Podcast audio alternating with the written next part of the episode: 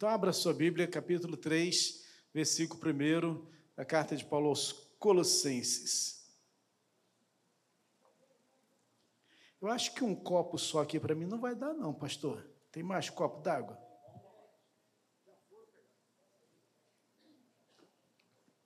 Vamos nos colocar em pé em reverência à palavra de Deus? Diz assim, capítulo 3, versículo 1. Portanto, se vocês foram ressuscitados juntamente com Cristo, busquem as coisas lá do alto onde Cristo vive, assentado à direita de Deus. Pensem nas coisas lá do alto, não nas que são aqui da terra. Porque vocês morreram e a vida de vocês está oculta juntamente com Cristo em Deus. Quando Cristo, que é a vida de vocês, se manifestar, então vocês também serão manifestados com Ele em glória. Fazei, portanto, faz, façam morrer tudo o que pertence à natureza terrena, imoralidade sexual, impureza, paixões, maus desejos, avareza, que é idolatria. Por causa dessas coisas é que vem a ira de Deus sobre os filhos da desobediência. Amém? Feche seus olhos, meu Deus, muito obrigado pelo privilégio de estarmos na sua presença nessa, nessa noite tão gostosa, Pai, onde já Podemos louvar a Ti, ouvir a Sua voz falando ao nosso coração, através das canções, através das orações, das crianças, Pai amado, que trouxeram os versículos. Nós te louvamos, Pai amado, e te agradecemos porque podemos aprender a te adorar em, relação a todas as coisas, Pai amado. Agora nós colocamos esse texto diante de Ti, pedimos direção do Teu Espírito Santo para que tudo que for falar aqui venha glorificar o seu nome e edificar as nossas vidas, em nome de Jesus. Amém e amém. Tome seu lugar, por gentileza. O capítulo 3 de, da carta de Paulo aos Colossenses vai falando a respeito de conceitos e valores que precisam ser transformados na nossa vida. A verdade é que nós precisamos entender aquilo que, é um, aquilo que são os projetos, né? Pastor, Pastor Saulo, quando chega nessa igreja, ele começa a trabalhar a igreja, começa a, a, estruturar a igreja segundo projetos, propósitos, definições, daquilo que o próprio Deus coloca no coração dele, porque nós entendemos que Deus fala com os pastores, os pastores vão direcionando a igreja segundo a orientação do Senhor, e esse direcionamento ele é regido por um propósito, por uma, por uma vontade soberana de Deus para as nossas vidas. Quando a gente fala em vontade soberana, a gente tem que entender que a soberania traz implícita na questão uma, uma autoridade sobre todas as coisas. Então, quando a gente diz que o Senhor é o nosso soberano, quando Ele é o Senhor das nossas vidas, isso quer dizer que Ele está no controle de todas as coisas e que é Ele quem determina todas as coisas. Então, se Ele disser para o meu irmão, meu querido marido da nossa diaconisa Regina, que eu nunca lembro do nome, e fala assim: não senta aí, Cláudio, senta ali, Deus vai falar e ele vai ter que obedecer Deus naquilo que, né? É um propósito. Quando eu falo mal do Cláudio, até o som vai embora, né? Não pode falar mal do Cláudio. Então, a capacidade que nós temos de obedecer a Deus depende. Depende de quê, pastor? Depende da capacidade que nós temos de entender Deus em seus propósitos e em seus projetos. O grande problema é que a palavra de Deus diz que os pensamentos de Deus são mais altos do que os nossos pensamentos.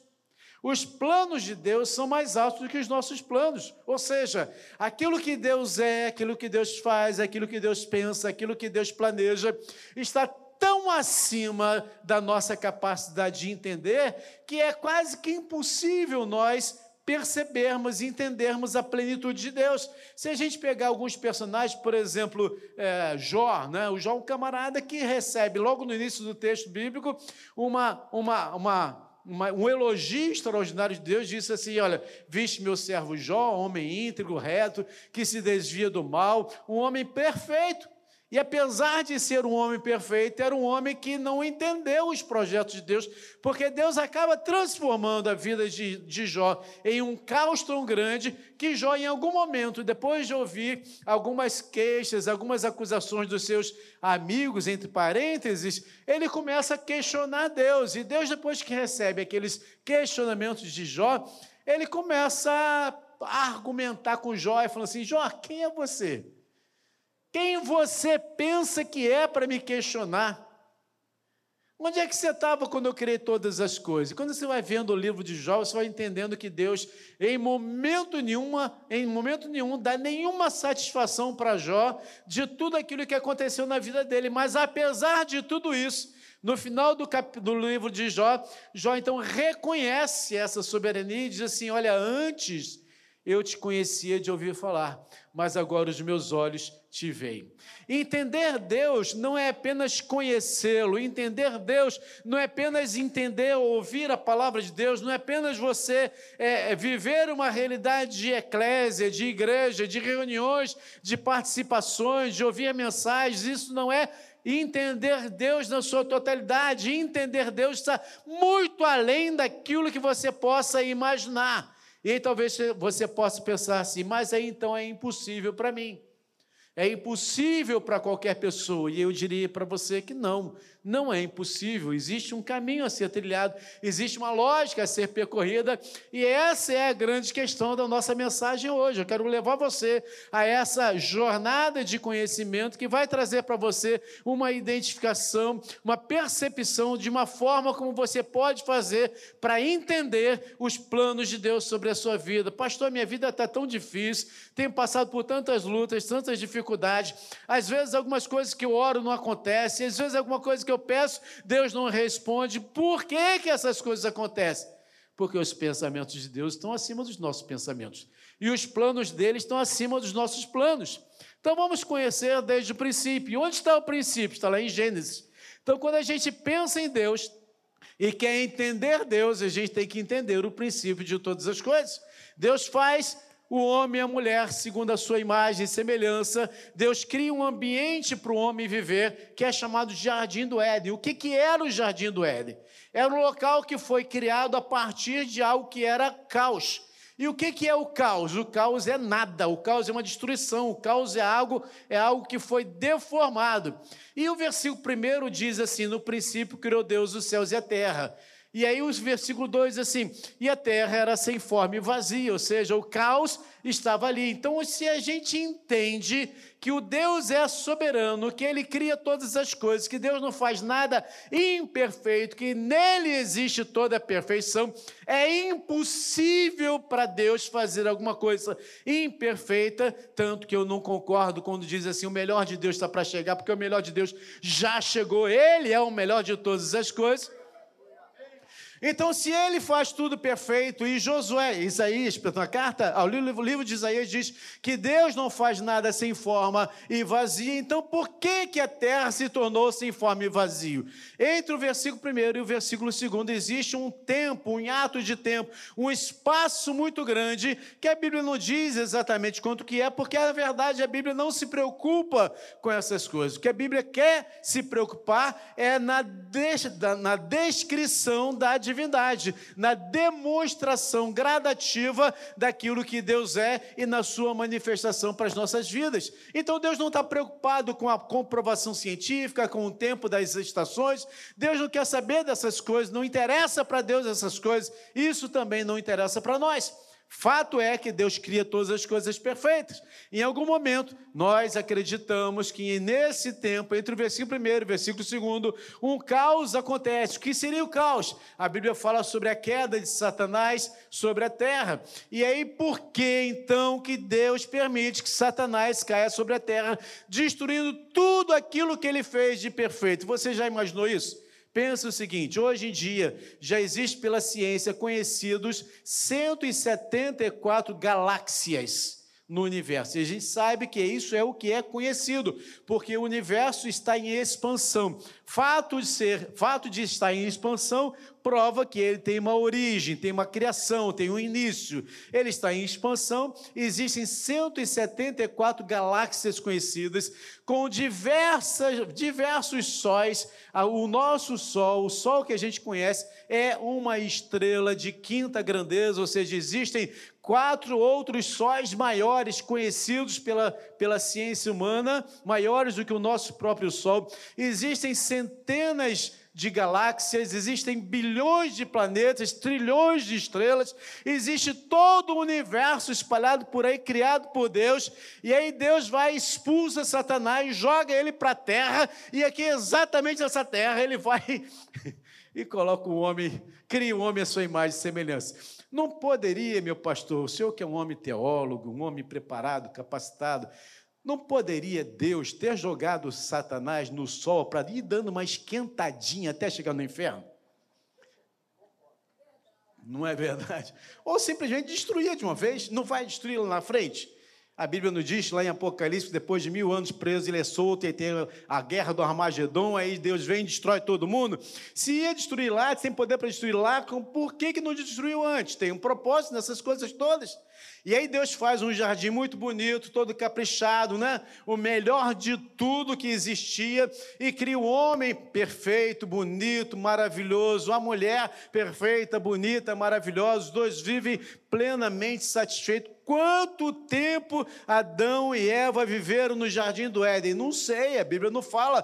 Podem ter sido milhões de anos que ele viveu ali na, no jardim do Éden. A Bíblia não fala. A Bíblia fala que não havia morte, porque a morte é salário do pecado. A morte é consequência do pecado, não é verdade? Então não tinha morte. Satanás, Satanás não tinha entrado ainda ali naquele, naquele, na reunião né, dos, dos criados por Deus, não tinha gerado ainda o pecado. Segunda questão que você tem que pensar: se Deus não tinha um propósito em todas as coisas, por que, minha querida Regina, você que é uma teóloga experiente, por que, que Deus cria uma árvore chamada árvore da ciência do bem e do mal e fala assim para o Cláudio: Cláudio, não coma dessa árvore.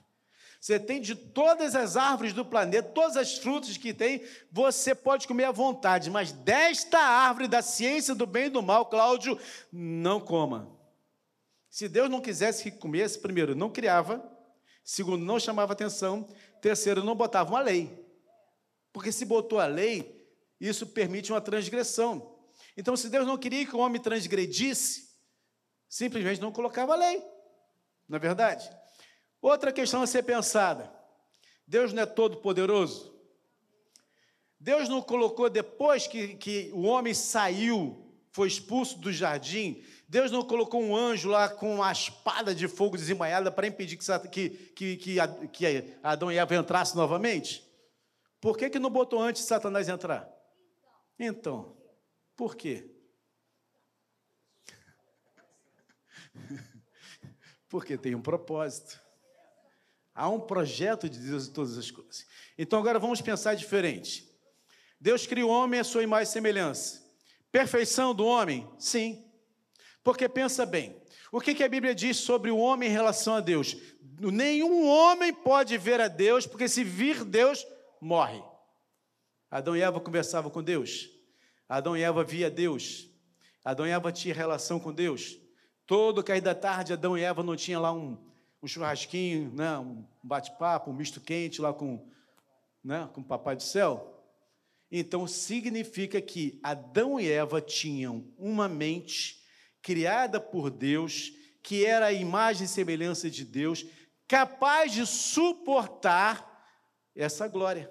Quando Moisés diz assim, Senhor, eu quero ver a sua glória, ele fala assim, cara, você não pode me ver na minha glória. Faz o seguinte, fica aqui na fenda dessa rocha, fica olhando por aqui, eu vou passar, e, e quando eu passar com a minha glória, você vê eu passando, vai ser o máximo que você vai conseguir suportar. E a Bíblia diz que depois que ele passa por esse processo, quando ele desce do monte, o rosto dele brilhava tanto que ele tem que botar um véu. Olha a, a capacidade de transformação e de influência que a glória de Deus causa no ser humano caído. Então, o ser humano antes da queda tinha uma mente que era capaz de entender Deus. Onde nós perdemos essa mente, essa capacidade? Quando nós pecamos. Quando Adão e Eva pecam contra Deus, há uma separação. O livro de Deuteronômio fala que os vossos pecados fazem separação entre vós e o vosso Deus. Então, se existe uma separação entre nós, agora há um abismo, há uma deformação de uma imagem daquilo que foi criado. Então, nós perdemos a essência dessa divindade, nós perdemos a capacidade de nos relacionarmos com esse Deus, nós perdemos a capacidade de ouvir, de entender, de perceber, de sentir, de entender a mente de Cristo, a mente de de Deus, nós perdemos essa capacidade.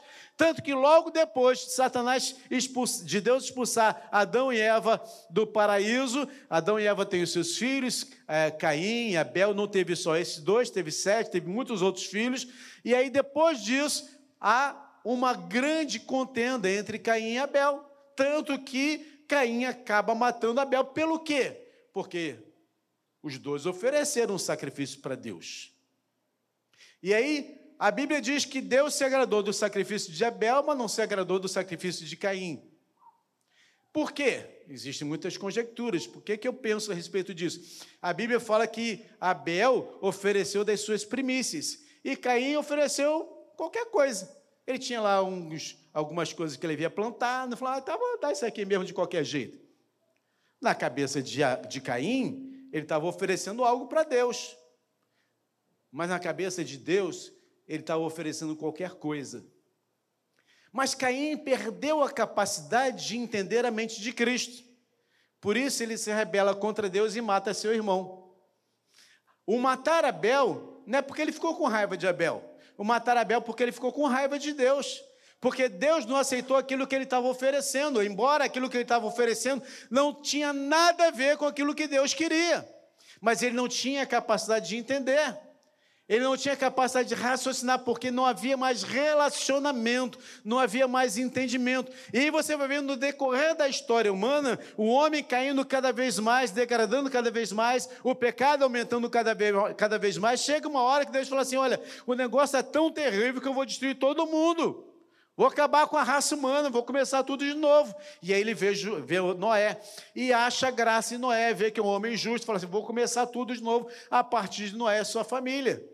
E aí começa a destrói tudo, começa tudo de novo, mas o pecado já está intrínseco na natureza humana. A Bíblia fala, o salmista fala que nós nascemos em pecado. Salmo 139 diz que nós temos uma herança de pecado. Quando Deus nos vê já em formação, o pecado já está em nós dentro do ventre de nossa mãe. Esta é a razão porque crianças morrem. Se o salário do pecado é a morte, por que, uma criança morre? Porque ela já nasce em pecado. Eu perdi uma filha com um ano e oito meses. Por que, uma criança de um ano e oito meses que nunca pecou nada, não fez nada errado, a não ser né, fazer o número dois na hora errada? Né? Qual é a hora errada que uma criança faz número dois? Quando a mãe está longe, o pai tem que resolver. né? É errado, não pode fazer, tem que ter hora certa para fazer o número dois quando a mãe está perto, que ela resolve o problema. E aí, esta transgressão, esse processo, cria uma geração de desentendimentos, ou seja, cada vez mais o homem se afasta de Deus. Qual é, qual é a questão que me leva a entender isso? A nossa própria, o tempo de vida. Quanto tempo viveu Adão? 980 anos. Aí você vai vendo a genealogia que você não gosta de ler e vai vendo que a idade cronológica, o tempo de vida do homem vai diminuindo. Chega nos Salmos, Deus fala assim: olha, a idade do homem é 70 anos, o que passa disso é câncer e enfado, né? Então o Saulo já está chegando pertinho dos 70, câncer e enfado é o que resta para ele, né? Eu ainda sou muito mais novo que. Quantos anos você tem, Saulo? Deixa para lá. Tá vendo? A gente quer conhecer a mente do pastor da gente, ele abre mão dessas coisas. E aí a idade vai diminuindo, ou seja, o distanciamento vai aumentando. Quanto mais o pecado aumenta na nossa vida, mais o distanciamento vai aumentando. Quanto mais distante eu estou, menos eu percebo. Por exemplo, se você, como é que é teu nome? Luiz. Luiz, se você não for na ótica contato, você vai olhar lá para aquele rapaz lá da ponta, talvez você não consiga identificar assim, as feições, os detalhes dele. Se for na ótica contato, vai conseguir perceber tudo. Né? Porque a, o distanciamento dificulta a nossa visão. Quanto mais longe nós estamos, mais indistinto, mais afastado, mais imperceptível nós estamos. Uma vez alguém, uma criança, alguém conta, né, não sei se é verdade, uma criança perguntou para o pai dele, pai, qual é o tamanho de Deus? E o pai não soube responder essa pergunta. E aí ele viu um, um avião passando no céu, falou assim, está vendo aquele avião, meu filho? Ele falou, estou. qual o tamanho dele? Ah, desse tamanhozinho. Aí pegou a criança, levou para o aeroporto, chegou lá, tinha um, alguns aviões né, estacionados, chegou pertinho falou: Qual o tamanho desse avião, meu filho? Ah, é grandão. Aí ele falou: É sim. Quanto mais próximo você está de Deus, maior ele é para você. A verdade é que quanto mais nós nos envolvemos com as questões dessa terra, mais distante nós nos tornamos de Deus. Paulo fala que há uma briga, há uma luta, uma guerra interna dentro de nós, a carne milita contra o espírito pela nossa alma, ou seja, os prazeres da carne lutam contra os prazeres das coisas de Deus pela nossa alma. E diz Paulo: quanto mais eu alimento a minha carne, mais longe eu estou de Deus, quanto mais eu alimento o meu espírito, mais próximo eu estou de Deus, e quanto mais próximo eu estou de Deus, mais sensível, mais perceptível, perceptivo, mais, mais é, é, acessível eu estou da grandeza, da glória da majestade de Deus. O problema é que Deus era inacessível. Esse era um problema. E Deus vai se revelando como na história? Como Deus de guerra, não é verdade? O Deus que mata, o Deus que destrói, o Deus que guerreia, que manda matar criança, um Deus distante, um Deus que era para os judeus tão distante que nem pronunciar o nome de Deus eles podiam. Nem escrever o nome de Deus eles podiam. Tão longe. E aí Deus fala assim: eu preciso me aproximar. Como que Deus faz isso? Filipenses diz: ele se esvazia da sua glória, assume a forma de homem, como homem obediente até a morte, morte de cruz. Então, o projeto de Deus lá no início, quando cria o Éden, coloca a árvore da ciência do bem e do mal, diz não coma, mas sabendo que o homem é pecar, isso já era um projeto de Deus para que lá na frente, ao aproximar-se Deus da humanidade novamente, ele pudesse mostrar para o homem como ele realmente é e pudesse dar ao homem a capacidade de entender e de escolher servir, amar e adorar esse Deus. Não um Deus distante, imposto por uma religiosidade, mas um Deus presente, próximo, imposto, não por uma, uma religiosidade, mas trazido a, uma, a um entendimento pelo amor dele por cada um de nós. Então, quando a gente começa a analisar a partir do advento da graça, a partir de Jesus Cristo, a partir do processo em que ele se mostra, ele vai mostrando a grandeza do amor de Deus. Antes mostrava a grandeza do poder de Deus, agora Jesus veio e fala assim: Olha, eu sou amor. Vinde a mim, todos vós cansados, sobrecarregados, eu vos desaliviarei. Tomai sobre vós o meu jugo, aprendei de mim que sou manso e humilde de coração, e achareis descanso para as vossas almas. Ele vai mostrando para cada um de nós que ele não é um Deus afastado, distante, é, é, é, alheio à nossa necessidade. Não, ele agora é um Deus presente, acessível, um Deus que está disposto um Deus que está inteirado das nossas necessidades, que conhece as nossas dores, que sabe o que é, o que é padecer. Ele se torna um sacerdote que é capaz de entender as nossas necessidades. Não que ele não tenha sido capaz, mas porque agora nós sabemos que ele conhece as nossas dores. Nós sabemos que ele padeceu. Nós sabemos que ele sofreu as mesmas coisas, rejeição, né? ele foi abandonado, as, as, as, a sensação de que Deus não, não nos quer, não nos ouve, não nos ama. Deus meu, Deus meu, por que me desamparaste? Deus passa por esse projeto todo, por esse propósito todo, por essa sensação toda, para fazer-nos entender que este Deus, no propósito dele, cria todas as coisas para trazer você e eu aqui neste local hoje, para entendermos que Deus não nos abandonou, muito pelo contrário, ele nos capacitou a entendê-lo como ele é e viver como ele quer. Mas ainda assim é difícil. Por quê?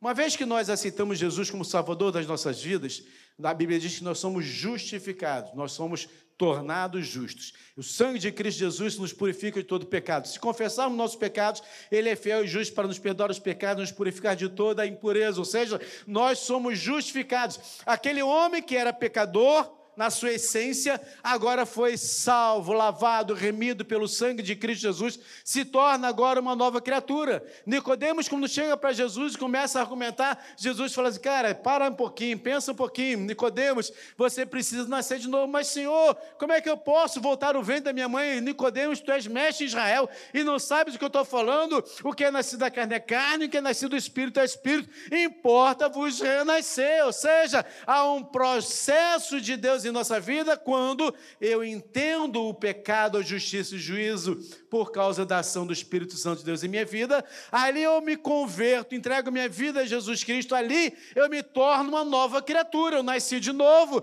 O passado não vale mais. Aquilo que era do antigo não vale mais. Quem roubava não rouba mais. Quem adulterava não adultera mais. Agora eu sou uma nova criatura as coisas velhas ficam para trás. Eu sou um novo ser, gerado agora a partir de uma ação poderosa do Espírito Santo de Deus em minha vida. E a Bíblia fala que quando eu aceito Jesus Cristo como Senhor e Salvador da minha vida, Ele, Espírito Santo, entra em mim e faz morada. Eis que estou à porta e bato. Se alguém ouvir a minha voz e abrir a porta, eu entrarei e farei morada. Ou seja, quando a gente, a gente aceita Jesus, abre a porta do coração, ele entra na nossa vida e faz morada. Quem faz isso? O Espírito Santo. E que é o Espírito Santo? Uma força? Não. Uma energia? Não. Uma medida? Não. O Espírito Santo é o próprio Deus, a terceira pessoa da divindade. Ele é o próprio Deus. Deus, a Bíblia fala que Deus não nos dá o Espírito por medida, ou seja, ele não dá um pedacinho dele para cada um de nós. Ah, não, para Cris, deixa eu ver, para Cris eu vou dar uma mão. Ah, para para Cida, eu vou dar o pé. Para Carol, Camila, Camille, eu vou dar o braço inteiro. Não é assim. Quando você aceita Jesus, o Espírito Santo de Deus entra totalmente em você, Ele habita em você, você passa a ser morada do Espírito, templo do Espírito Santo.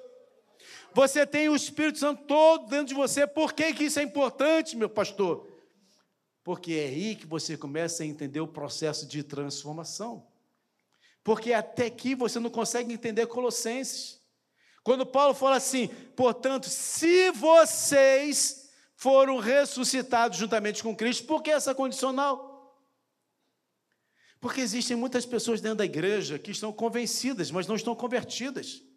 Tem muita gente dentro da igreja que está vivendo uma religiosidade, mas não conhece o Deus da religião. Tem muita gente na igreja que está preocupado com, com se o culto está A ou se o culto está B, se é o pastor que está pregando ou o ciclano que está pregando, se isso está acontecendo desse jeito ou daquele jeito. Tem muita gente que entra na igreja crítico, crítico, crítico. Parece até grilo, né? Crítico. Conheço muita gente assim. Conheço meu irmão que é assim. Não o Davi, pastor, o outro irmão meu. Uma vez eu chamei ele para ir, lá na igreja, aí ele sentou, atrás de mim. Olha como é que o cara está segurando o microfone. Olha o tamanho desse data show. Cara, esse cara não sabe tocar, não? E desafinou. Cara, o tempo inteiro eu falei, cara, Daniel, cala a boca, cara. Você veio aqui para criticar, você veio para adorar. Não, não existe perfeição aqui, gente. É tudo amador, menos o Estevão. O é perfeito. Mas é tudo amador. Não é, pastor? De vez em quando sai uma nota errada, mas não quer dizer que não esteja adorando. O problema é que nós não temos ainda a mente de Cristo, porque ainda não nos convertemos de verdade ainda não sofremos o processo de transformação real, ainda não permitimos que o Espírito Santo entrasse na nossa vida. Sabe por quê? Porque ainda para nós é prazeroso ter o controle da nossa própria vida, ter o domínio das nossas próprias decisões. Mas, pastor, quando aceito Jesus, eu perco esse domínio? Claro que sim. Lógico que sim. Porque você passa a ter um Senhor. E o que é um Senhor? É aquele que manda em você. A Bíblia fala que nós temos um Senhor e um Salvador. Tem muita gente que só quer aceitar Jesus como Salvador, porque como Salvador você aceita todos os benefícios, vai para o céu, aquela coisa toda, né? abençoado. Mas como Senhor você tem que se submeter, é o ônus. Deus manda, você obedece. Deus fala, faz, você tem que fazer. Deus mandou Osés casar com a prostituta, ele teve que casar. Deus mandou Isaías, foi Isaías ou foi Elias? Sei lá, esqueço. Andar dois anos, três anos nu, ele teve que andar. Deus falou para Jeremias, você não pode casar, ele não pode, não pôde casar. Deus é assim, fala umas coisas loucas para a gente, a gente obedece. Deus, de repente, pega você e fala assim, ó, sai daí vai lá para Etiópia, quero você lá. Ou vai lá para, lá, Mongólia. Já foi para Mongólia alguma vez? Deve ser bem desagradável. E tu tem que fazer o quê? Larga tudo e vai. Tem um livro chamado Senhores da Terra, Don e Carol Richardson, que conta a história de dois casais missionários que foram evangelizar tribos de canibais na África e ficaram lá durante um ano e não conseguiram nada. De repente, dois desses dois missionários estavam no, no rio e aí foram cercados por uma tribo de canibal. Os caras começaram a atacar flecha neles, saíram correndo, conseguiram fugir, chegaram na missão e aí fizeram um culto de gratidão a Deus porque Deus os livrou da morte. Acabou o culto, Deus falou para eles assim: volta que eu quero que vocês morram. Aí eles se despediram das esposas e dos filhos, voltaram para o rio. Os, os, os canibais estavam lá, Deram flechada neles, morreram foram comidos. Churrasquinho de missionário. Um daqueles canibais ficou impressionado. E aí ele foi tentar descobrir por quê. Foi até a missão. As esposas desses homens evangelizaram aquele homem. Ele aceitou Jesus e, através daquele homem, doze tribos de canibais se converteram a Jesus. Mas foi preciso o quê? É bom dar glória a Deus, porque doze tribos foram não é convertido, mas a partir de onde? Volta que eu quero que você morra. Mas, senhor, não podia só um infarto, não. Não, flechada. Quantas flechadas são necessárias para um indivíduo morrer? Já parou para pensar nisso? Você acha que todas acertavam o coração? Não. Era flechada após flechada, o cara indo morrendo aos pouquinhos e dando glória a Deus. Então isso não é uma poesia, isso é uma realidade, é uma vivência. Então quando Paulo fala assim, olha, se vocês foram ressuscitados juntamente com Cristo, ou seja, se houve uma mudança real na sua vida, agora vocês têm que buscar as coisas que são do alto. E mais do que isso, vocês precisam pensar nas coisas que são do alto. Uma coisa é você buscar, vir à igreja, participar dos cultos, né? participar de todo um processo. Outra coisa é você mudar a sua mente mudar os seus conceitos, mudar os seus valores. É por isso, e é somente aí que você entende o resto do capítulo. Quando o capítulo vai falando assim: olha, faça morrer a vossa natureza terrena, tira da sua vida a impureza, as paixões lascivas, as, as mentiras, a palavratório torpe. Ora, tira, desfaça, desvista-se de um velho homem e vista-se de um novo homem que se refaz para o pleno conhecimento daquele que conhece a Deus. Ou seja, seja uma nova criatura, mas a partir do quê? A a partir da mudança de conceito, porque é exatamente aqui, quando isso muda, aí você entende Adão lá no Éden. Aí você consegue ver Deus na sua glória. Aí você consegue perceber que vale qualquer coisa, porque não existe nada que se compare à grandeza de Deus, nada que se compare ao amor de Deus. Pensa, porque Hebreus capítulo 11, homens dos quais o mundo não era digno, heróis da fé, como eles viveram? Homens cerrados ao meio, mortos ao fio da espada, queimados vivos, comidos por leões e não negaram a Cristo.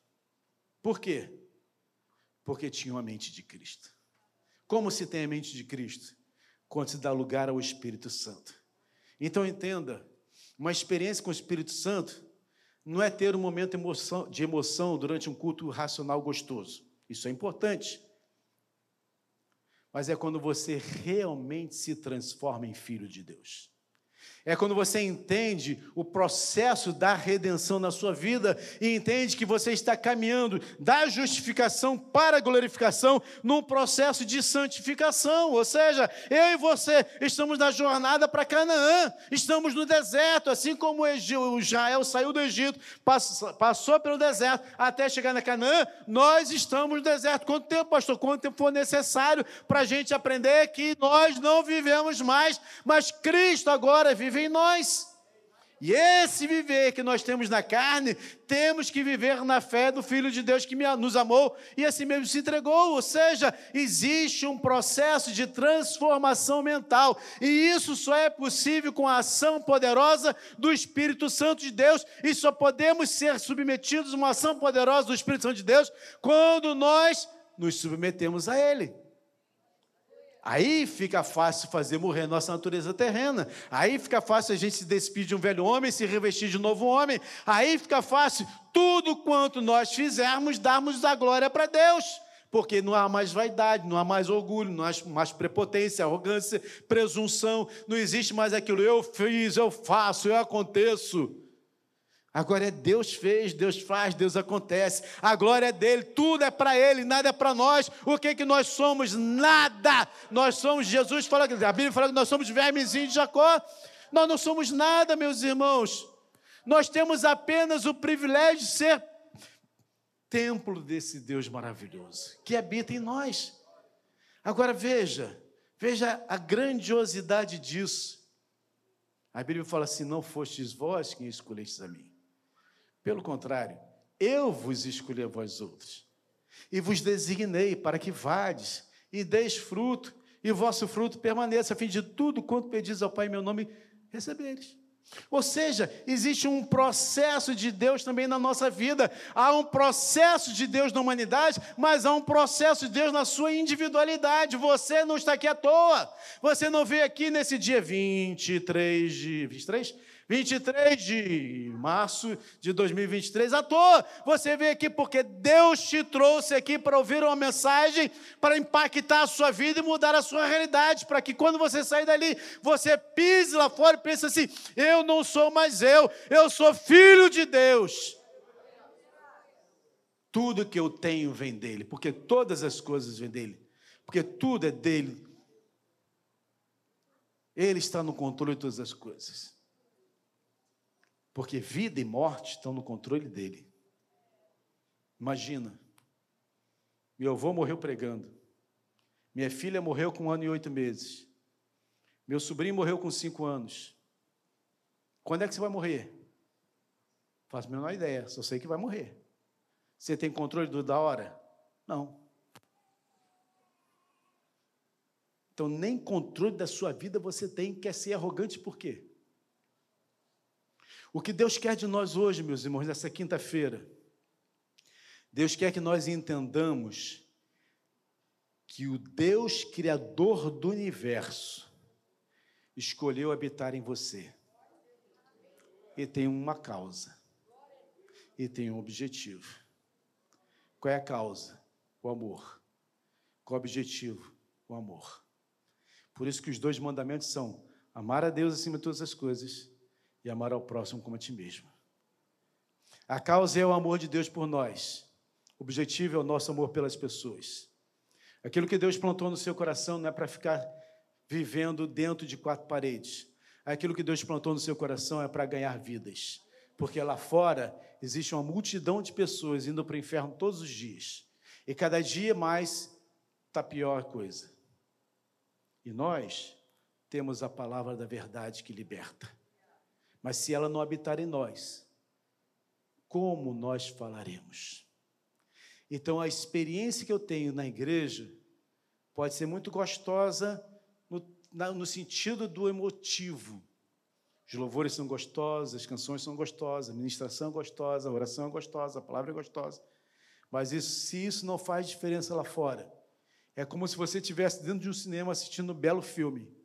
Você fica empolgado, você chora com aquele filme, você ri com aquele filme, mas acabou, era só um filme. Mas quando isso se torna real na sua vida, é impossível você não falar do amor de Deus. É impossível você experimentar desse, desse privilégio extraordinário e não falar do amor de Deus. Quando era criança, ganhava presente de Natal. E aí, primeira coisa que a gente fazia, quando acordava, ia lá na árvore, tirar um presente para cada um. Meu pai sempre fazia isso, né?